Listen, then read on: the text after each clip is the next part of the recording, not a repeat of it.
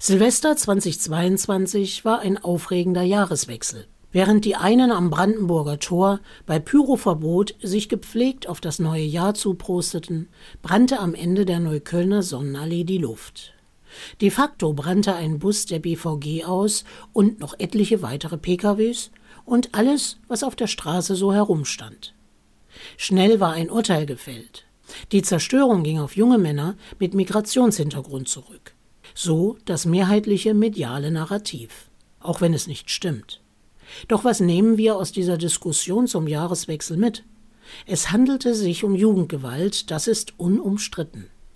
Welche gesellschaftlichen und politischen Strategien sollten daraus folgen? Welche Stellschrauben für mehr Perspektiven gibt es, damit Jugendliche nicht in die Spirale aus Armut, Wohnungsnot, Bildungsmisere und Hoffnungslosigkeit abrutschen? Eine gemeinsame Veranstaltung des Landesbüros Berlin der Friedrich-Ebert-Stiftung und der Landeskommission Berlin gegen Gewalt diskutierte mit Expertinnen aus Praxis, Jugendlichen und Politikerinnen, wie man Jugendpolitik neu denken kann. Es geht schlicht darum, mehr Perspektiven zu schaffen, mehr Raum zu geben und mehr Beteiligung zu ermöglichen. Ingo Siebert, Leiter der Geschäftsstelle Landeskommission Berlin gegen Gewalt, der den Abend auch moderierte, bringt die Kernproblematik auf den Punkt.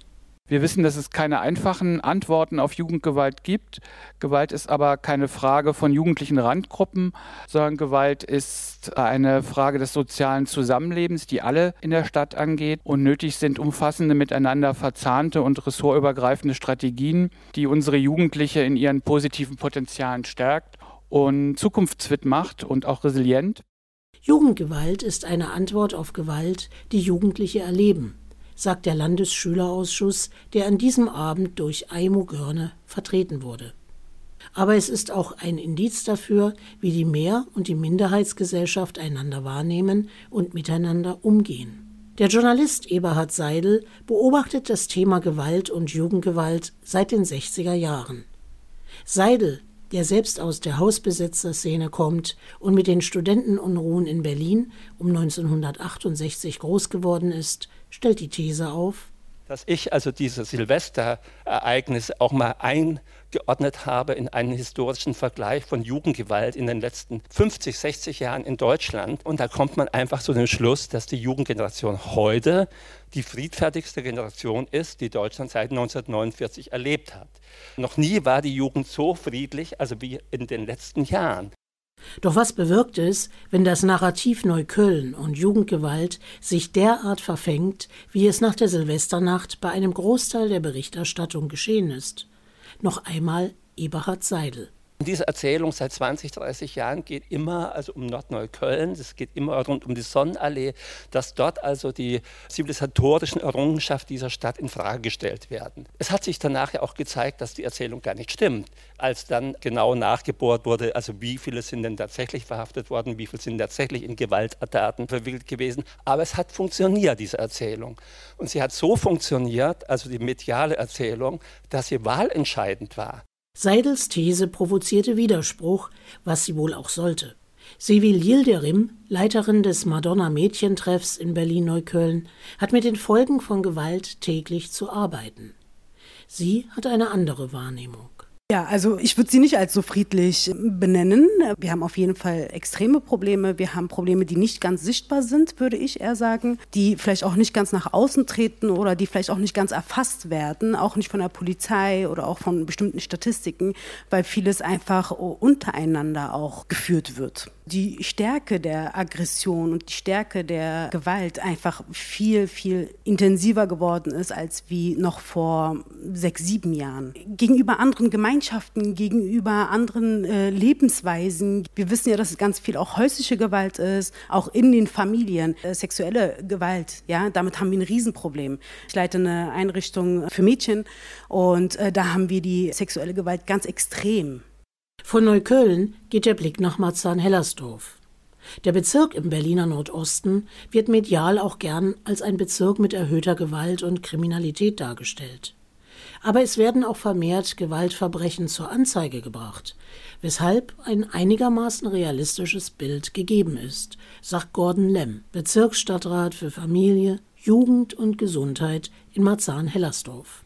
Ein Punkt, den ich beim Jugendgewaltgipfel ganz deutlich gemacht habe. Wir haben eine hervorragende Möglichkeit, Kindern und Jugendlichen Selbstwirksamkeit, positive Erlebnisse zu geben, die relativ kostengünstig ist, nämlich unsere Sportvereine zu stärken, weil da kann ich genau das leisten, was mir in der Debatte grundsätzlich gefehlt hat. Beim Thema Jugendgewalt ist das Thema Eltern. Es ist gut und wichtig, dass der Staat, dass die Einrichtungen wie Kita, Schulen, ähm, Jugendsozialarbeit etc auch verantwortlich dafür sind, wie unsere Jugendlichen in der Gesellschaft aufwachsen. Aber die zentralen Partner Partnerinnen und Partner sind nach wie vor die Eltern und auch die Frage, also jetzt bei uns im Bezirk, wir haben ganz, ganz große Erziehungskompetenzprobleme und die ähm, ganzen Themen, die sich damit anschließen, also wirklich von Verwahrlosung, Schuldistanz, ähm, Gewalt, Drogenkonsum, sexualisierter Gewalt etc., die rühren nicht zuletzt auch daher, dass wir wirklich beim Thema Elternkompetenz deutliche Defizite haben. Aber ich finde, wenn wir bei den Eltern ansetzen und die empowern, haben wir auch beim Thema Jugendgewalt wahrscheinlich weniger Probleme, ähm, als wir es jetzt haben. Wie denken Jugendliche selbst über das Thema Gewalt? Wir kommen aus einer Pandemie, jetzt ist in der Ukraine Krieg. Das müssen junge Menschen erst einmal alles einordnen. Es fällt ja selbst Erwachsenen schwer. Der Schule kommt ein wesentlicher Baustein zur Gewaltprävention zu, meint Aimo Görne vom Landesschülerausschuss Berlin ein großer Teil ist Bildung. Und wenn das Bildungssystem so weiter runterläuft, wie es aktuell läuft, vor allem in Berlin, dann werden wir dieses Gewaltthema auch noch länger haben, weil diese sozialen Unterschiede, diese sozialen Grundlagen, die nötig sind, um wirklich Jugendliche auch soziale Kompetenzen an die Hand zu geben, auch diesen Nährboden nicht entstehen zu lassen, können vor allem in der Schule behoben werden, beziehungsweise diese sozialen Nachteile eben ausgeglichen werden. Wenn man sich allerdings viele Schulen ansieht, dann lässt es einen zweifeln, ob die Instanz Schule hier wirklich ausgleichender Faktor ist. Aimo Görner argumentiert, die Bildung sei der Schlüssel. Wenn es damit bergab gehe, dann steige auch die Gewalt. Ähnliche Beobachtungen hat auch Ellen Hausdörfer gemacht. Die Staatssekretärin für Gesundheit und Pflege in der Senatsverwaltung für Wissenschaft, Gesundheit und Pflege beobachtet, dass die Jugendpolitik leider hinter der Schulpolitik zurückbleibe. Man müsse dafür kämpfen, dass diese beiden Politikfelder mindestens gleichberechtigt nebeneinander stünden. Deshalb äh, bin ich in all den Diskussionen im Bereich der Kinder- und Jugendpolitik ganz häufig sehe ich immer vier Elefanten, die im Raum sind. Die sind unterschiedlich groß, die heißen unterschiedlich, aber grundsätzlich ist es das Thema Raum. Darum finde ich das wahnsinnig wichtig, dass das Thema mehr Raum hier auch äh, vorkommt. Es ist das Thema Zeit. Ja, wie viel Zeit habe ich für bestimmte Dinge auch mal durchzudenken beziehungsweise auch zu reagieren? Es ist immer das Thema Fachpersonal. Es war es ehrlicherweise schon immer. Und es ist das Thema Finanzierung. Es fehlt bei vielen Jugendlichen nicht nur an Vertrauen in bestehende Institutionen, es fehlt auch an Räumen, in denen sie sie selbst sein können. Als nächste Podiumsteilnehmerin konnte sich Ivanka Sucic vom Verein Südosteuropa Kultur zu Wort melden. Ivanka Sucic macht auf die migrationsspezifischen Herausforderungen aufmerksam. Familien, die nach Deutschland kommen, müssen sich hier erst einmal zurechtfinden. Oft geht der Vater arbeiten, während die Mutter sich um den Haushalt und die Kinder kümmert.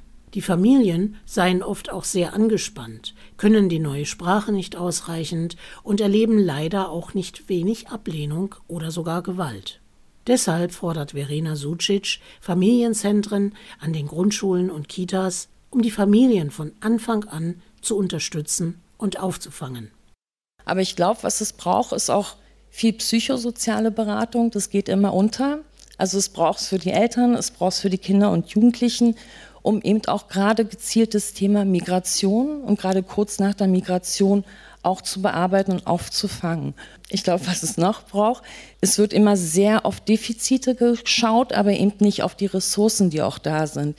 Ich denke, es ist auch natürlich dem geschuldet, dass so wenig Kapazitäten da sind, um sich eben mit diesem Thema zu beschäftigen.